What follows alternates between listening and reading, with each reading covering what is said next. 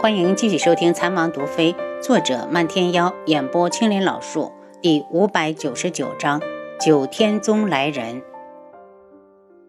楚清瑶冷笑：“童武，就你也算是男人？”童武气得脸色青紫，一口气差点没憋过去，刚要怒斥，漫天妖身形一动，已经一掌将他拍飞。童屋的身子如同断线的珠子，砰的一声落到地上，哇的一声吐出一口鲜血。你们别太过分了，敢打我们堂主，就是在与靖主作对。童屋的属下铁青着脸出言威胁：“我智王府与靖主早已是不死不休，你这话是吓唬谁呢？”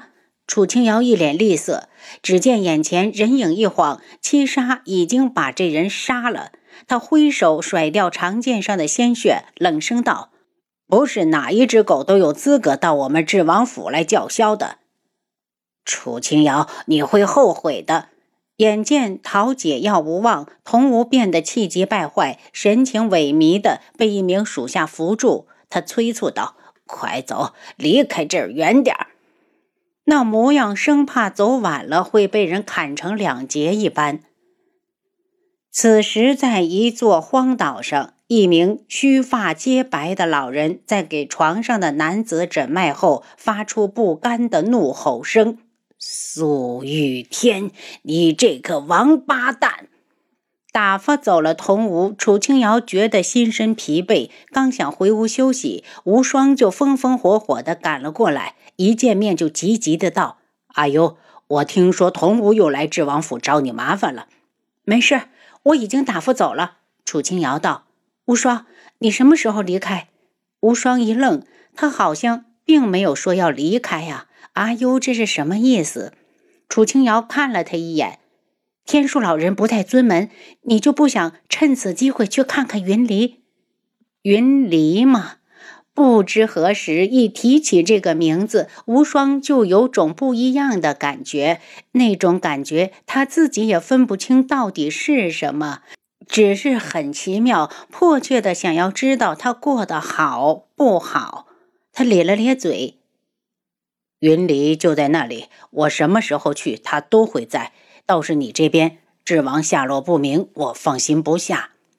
我有安慰和漫天妖，你放心的去吧。”楚清瑶感觉得到无双内心对云离的态度的转变，他希望所有的情侣都能够幸福，不要像他和轩辕志这样一波三折。无双摇摇头，这种时候他不能走。昆仑镜，绵姨走进飞龙殿，就看到镜主一脸死寂的看过来。他冰冷的眸子，如同万年无波的古井水，又如同千古的寒潭，只一眼就让人心生惧意。你告诉我，是不是你亲手杀了智儿？绵姨无视他眼中的神情，大步的来到他的面前。你不是都知道了吗？镜主露出狰狞的冷笑。本尊真应该在他一出生就杀了他，他和他那个娘一样，光想想就让我恶心。棉姨难以置信地看着他，他头发乱蓬蓬的，如同疯子，说出来的话更让人心寒。他质问道：“素玉天，当年明明是你对不起姐姐在先。”姐姐那么爱你，你却弄了一堆女人回来恶心她。你为什么从来不肯承认是自己做错了？智儿又何其无辜，你却丧心病狂的非要置她于死地。我想姐姐泉下有知，也永生永世都不会原谅你。素玉天一掌拍碎座椅扶手，愤怒的道：“他有何资格恨本尊？”本尊为了他，至今没要过自己的孩子。可他又是怎么回报本尊的？他连本尊送给他的定情信物都送给了轩辕志，你还敢说他心里有我？绵姨眼前闪过一柄带着古朴花纹的匕首，那时候姐姐总是不离身的带着。可既然是和镜主的定情之物，姐姐怎么会把它留给智儿？他看向镜主：“你真的没看错？”本尊的东西就是化成了灰，我也认得出来。镜主一脸痛心。他的定情之物被那个女人留给了别人的孽种，这就是赤裸裸的打脸，是洗漱不去的羞辱。他怒道：“这就是你的好姐姐，她还真的是给本尊一个杀了他那个孽种的好理由。”苏雨天，你杀了智儿，我要你给智儿偿命。棉衣手上忽然多了一把匕首，向着镜主刺去。镜主坐着没动，等棉衣到了近前，一掌将他拍飞，怒声道：“别以为这些年我不杀你，你就可以在本尊面前蹬鼻子上脸。滚！”他匕首当的一声落到地上，棉衣蹲了下去，捂住脸大哭：“姐姐，我对不起你，我没护好智儿。”妹妹没脸去见你啊！智王府内，七杀从外面进来。王妃，童无离开京城，去往赤罗国了。我们要不要拦下他？七杀，你是不是忘了当初你家王爷为何要放走北宫树环了吗？楚清瑶道。七杀一愣，当初王爷可是向赤罗国提出两千两黄金来赎北宫树环的。后来赤罗国派了二皇子北宫树院前来，不但不答应，还说回去要另立太子，而太子的人选极有可能是他。王爷在权衡之后，放走了北宫树环，好让他们兄弟自相残杀去。王妃，属下懂了。七杀快步走出去，正好七绝从外面进来。王妃，帝凤鸣来了信，给我看看。楚清瑶接过后，先看完，递给七绝：“你看看吧。您一去了昆仑镜，听说想要刺杀镜主，被他打伤了。”七绝扫了一眼信纸，不屑的道：“想死在静主手上，让心里的愧疚小一些吗？”楚清瑶没有想到七绝看得如此通透，开口道。先别管他，既然静主没杀他，就是留了情面，传信给暗卫，让他们多沿着有水的地方寻找。晚上的时候，青羽来看楚清瑶，想要留下来陪他，被他拒绝了。半夜子时，楚清瑶刚要熄灯上床，就听到外面七杀一声大喝：“什么人？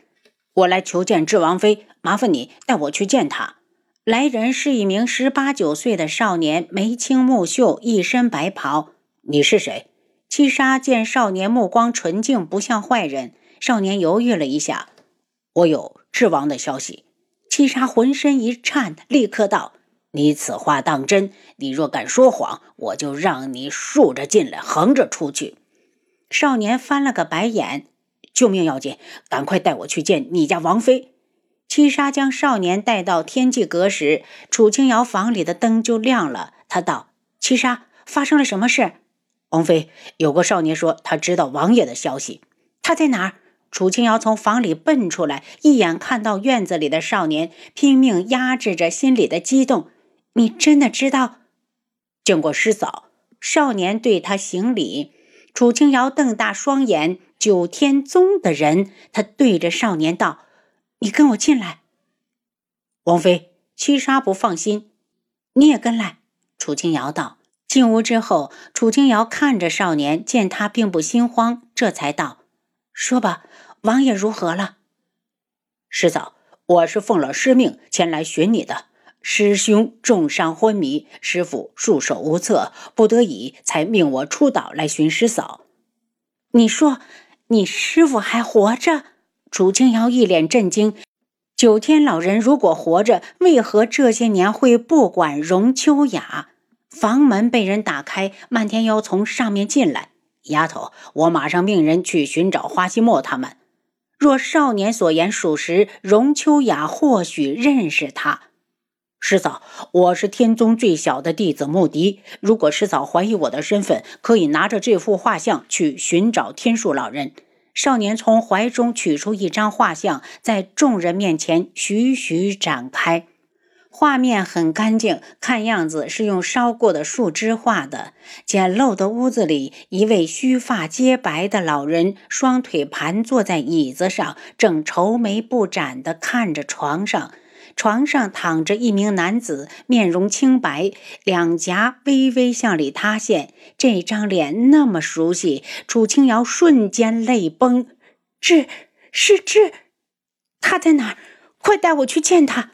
他擦去眼角的泪珠，看着少年：“丫头，你千万要冷静。”漫天妖怀疑的看着少年：“画上是什么地方？是海上的一座孤岛。”少年如实回答。上了年纪的人又是谁？是家师，也是王爷的授业恩师。少年咬牙，当初师傅解散九天宗后，被镜主下毒，生死攸关之际，正好遇上了我。因为昆仑卫一路追赶，只好逃到了岛上。听到这里，楚清瑶已经断定少年就是九天老人的弟子。七杀，派人去找南宫院。他来之后，就对外放出消息，说本王妃因为过度思念智王，骤然离世。丫头，你等我去把天树老人请过来，再做定夺。漫天妖怕少年的身份是假的，没时间了。他已经昏迷了这么久，如果我再不过去救他，我怕他。楚清瑶说不下去了，现在就是救人如救火，他多耽误一刻时间，轩辕志就多一分危险。这种时候，他赌不起。那带上我，漫天妖道。安慰，备马。楚清瑶说完，就抱歉的看向少年：“是我太心急了，我让人带你先去休息，我们明天早晨上路。”少年摇头：“师嫂，我不累，我出来好些天了，刘师傅一个人在岛上，我也不放心，正想尽快赶回去。”马匹备好之后，他们立刻出京。等无双知道后，想要再追，已经晚了。童武一到赤罗国，就直接去了太子府，与安国公会面后问道：“如果我让太子殿下发兵天穹，他会不会同意？”安国公叹了口气：“怕是不成。他最近一直受二皇子北宫书院的打压，太子之位还保不保得住，还很难说。这种时候，他绝不会答应。”童武气愤不已。不试试，我不死心。您刚才收听的是《蚕王毒妃》，作者漫天妖，演播青莲老树。